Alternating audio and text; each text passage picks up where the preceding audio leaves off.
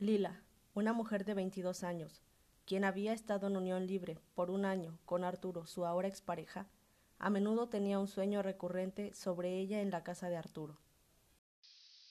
Pero para entender mejor este caso, contextualizaremos la historia.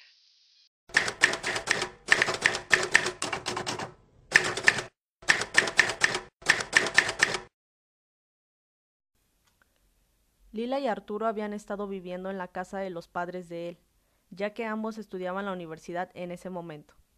Para comprender cómo terminaron viviendo juntos, voy a narrar cómo se conocieron.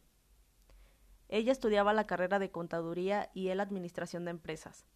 Se conocieron en una fiesta universitaria por un accidente que le ocurrió a la amiga de Lila, a quien nombraremos Mara. Esa noche, Mara bebió demasiado y cuando iba al baño golpeó a Arturo por accidente derramando su bebida sobre su ropa y la de él. Lila, quien venía detrás de Mara para acompañarla, enseguida se puso nerviosa y se disculpó por su amiga ya que estaba ebria y temía que le fueran a insultar, puesto que Mara era intensa cuando estaba tomada y lo que menos quería era que se hiciera un pleito.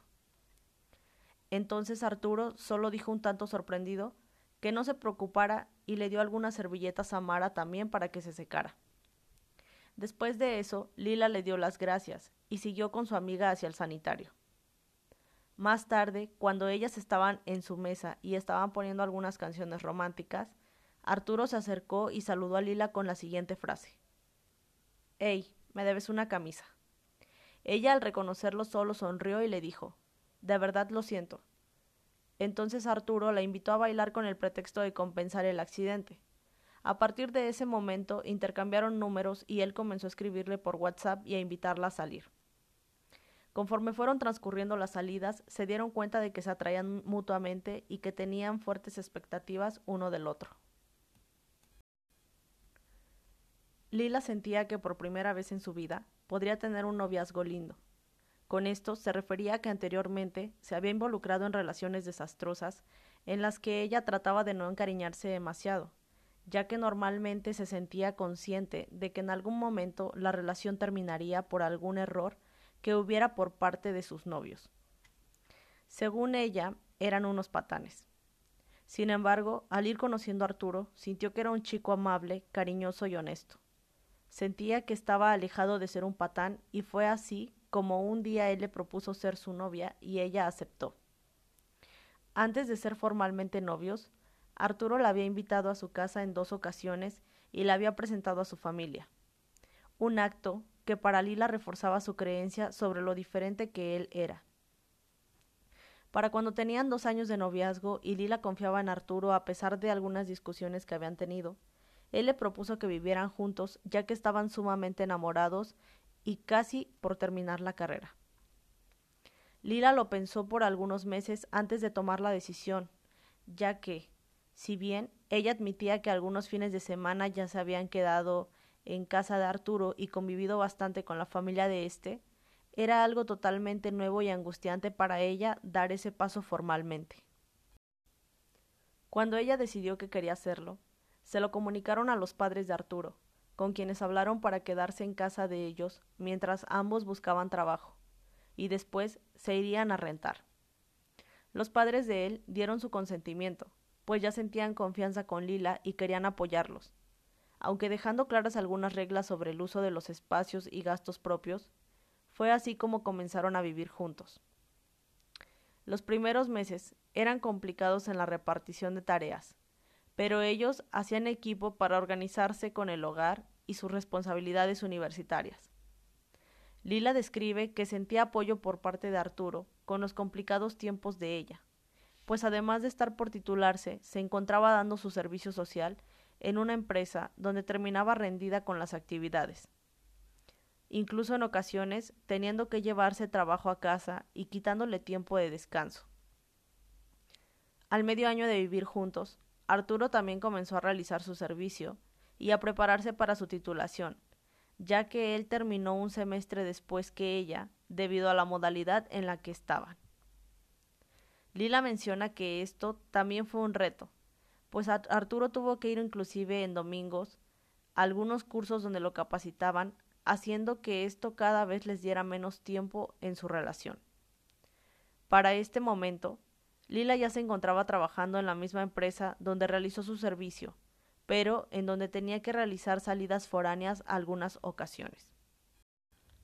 En esta etapa de la relación, Lila menciona que algunas cosas comenzaron a perderse, tales como el tiempo de calidad, ya que el poco tiempo que se veían muchas veces era para que Arturo descansara. El erotismo y la disminución de deseo sexual a ella le pegó en el autoestima, pues ya no se sentía atractiva y creía que Arturo estaba interesado en otra mujer. La comunicación también era complicada, ya que en ocasiones discutían sin llegar a una solución. Inclusive el cariño, pues Lila sentía que se había deteriorado tanto como su relación. La convivencia con la familia de Arturo se había vuelto complicada para ella, pues a menudo se sentía desolada por ver la indiferencia de ellos al no hablar con Arturo sobre conductas poco correctas que él había tenido en ocasiones, al levantar la voz durante discusiones. Lila había empezado a tener más fricciones con la madre de Arturo, pues la misma había empezado a ocupar más favores de él para llevarla a ciertos lugares y también a la familia del mismo. Lila entonces comenzó a sentirse atrapada entre su relación que se despedazaba, la familia de Arturo con su particular sintonía, y por otro lado estaba ella. Aunque pasó ese año tratando de adaptarse y solucionar su relación, no pudo avanzar más, ya que cada vez se sentía peor reflejando incluso el malestar a nivel físico y cayendo también en enfermedades. Lila terminó esta dolorosa relación con mucho esfuerzo el día que llegó a su límite, cuando ella terminó en un hospital tras un ataque de ansiedad que le dio, después de haber discutido con Arturo por haber descubierto que él ya estaba saliendo con otra chica. En el momento en que ella sintió que no podía respirar y que el médico le dijo que orgánicamente no había algo malo con ella y que sería recomendable que asistiera a terapia psicológica. Lila supo que no podría seguir así. De cualquier manera, ese día ya había terminado con Arturo, pues no pudo soportar la traición que él le hizo. A la semana de haber terminado con Arturo, Lila vino a consulta para iniciar su proceso psicológico. A lo largo de las sesiones que tuvimos, ella expresaba su coraje porque sentía que Arturo no dio más de su parte en la relación, sintiendo que él la dejó morir antes que ella y no había sido sincero para decírselo. Pensaba que quizá podría haber terminado de otra forma. Durante las sesiones, Lila comenzó a tener un sueño recurrente en el que ella se encontraba en casa de Arturo. Generalmente este sueño le hacía sentir angustia, pues relataba lo siguiente. Soñé que estaba en casa de Arturo. Él me veía y hablábamos, aunque no recuerdo de qué. Su casa no era como yo la recuerdo. Estaba abierta sin paredes. Más bien, parecían muros que no tenían ventanas. De repente, escuché que llegó su mamá y yo sentí que tenía que esconderme, no sé por qué. Así que me agaché para que ella no me viera. Ella se puso a hablar algunas cosas. Yo Avanzaba agachada moviéndome para que no coincidiera en donde ella caminaba, pues no había un lugar seguro donde esconderme. Cada vez la sentía más cerca de mí, aunque ella no me veía, porque yo avanzaba lo más rápido que podía. De repente desperté. Pregunté entonces a Lila después de este sueño, ¿qué significaba una casa sin ventanas y con muros abiertos? Ella dijo, no sé, Sería extraño ver una casa así. Pensaría que no es segura para quedarse a vivir. Además, creo que tampoco existe privacidad, pues todos ven y escuchan lo que haces. Después le pregunté, ¿qué significa la madre de Arturo para ti? Respondió, estrés. Su madre era demasiado entrometida, aunque debo decir que era sutil. Casi no te dabas cuenta, porque ella decía no meterse.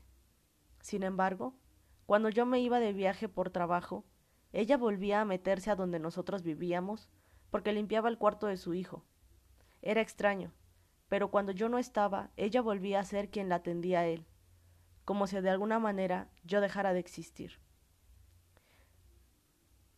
¿Por qué tendrías que cuidarte de que ella no te viera en su casa?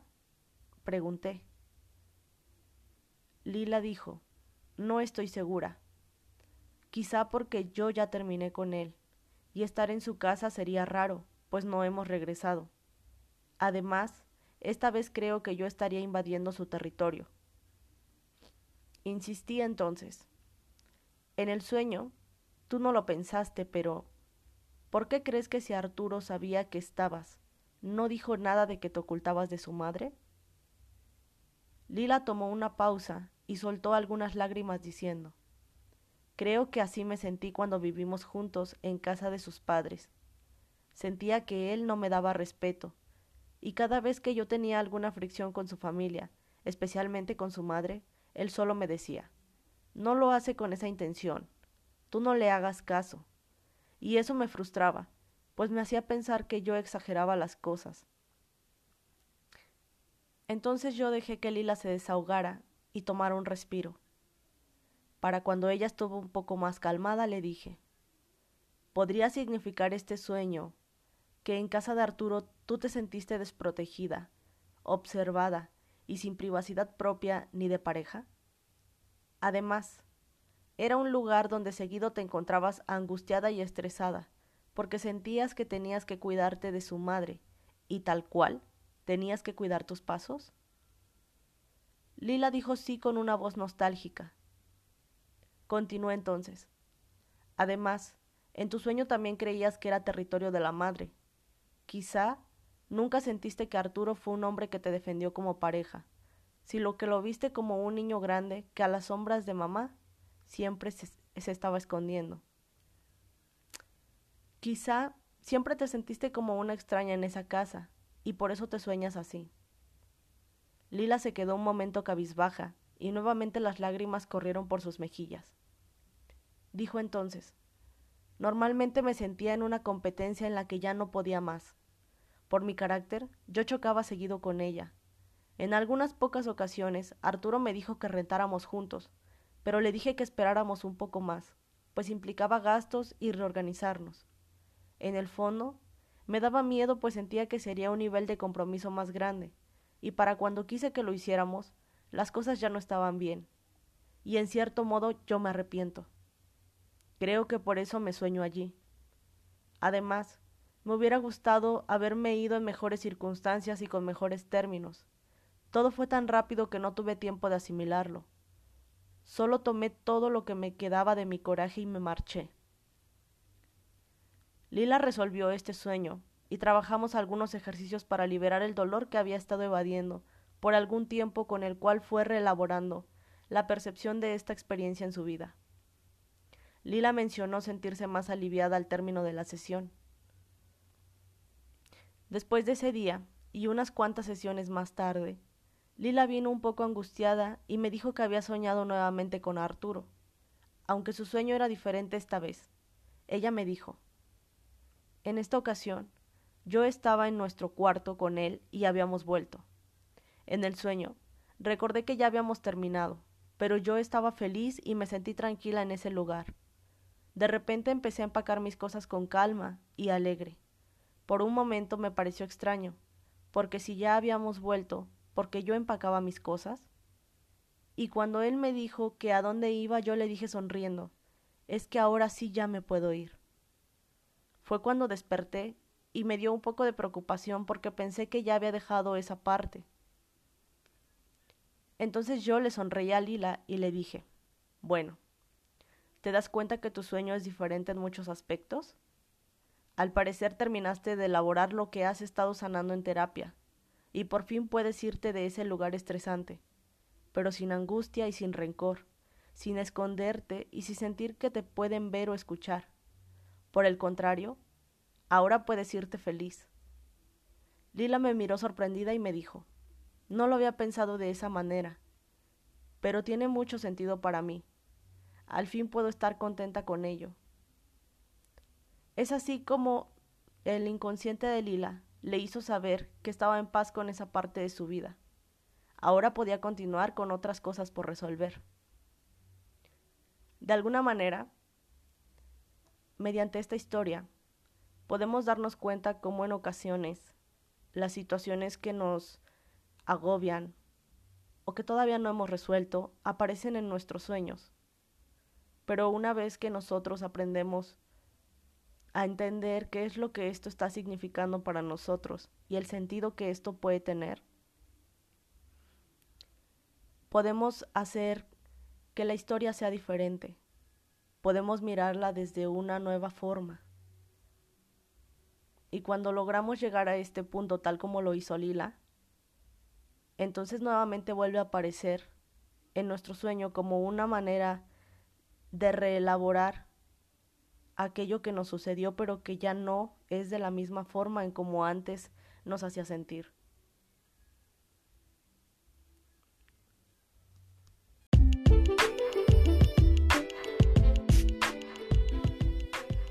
Es así como hemos llegado al final del capítulo. Espero que te haya gustado la historia y espero que hayas podido aprender algo también. A mí particularmente me da mucha alegría y satisfacción ver cómo las personas transforman su dolor en una fuente de motivación, en coraje que más adelante les hace llegar a hacer cambios muy importantes y muy significativos en su vida. Bueno, te agradezco mucho eh, la escucha de hoy y no olvides descargar este capítulo y compartirlo con aquellas personas a quienes crees que les podría gustar o interesar. Te agradezco mucho tu escucha el día de hoy y deseo que todo aquello que estás buscando en tu vida llegue a ti. Nos escuchamos en un siguiente capítulo. Hasta la próxima.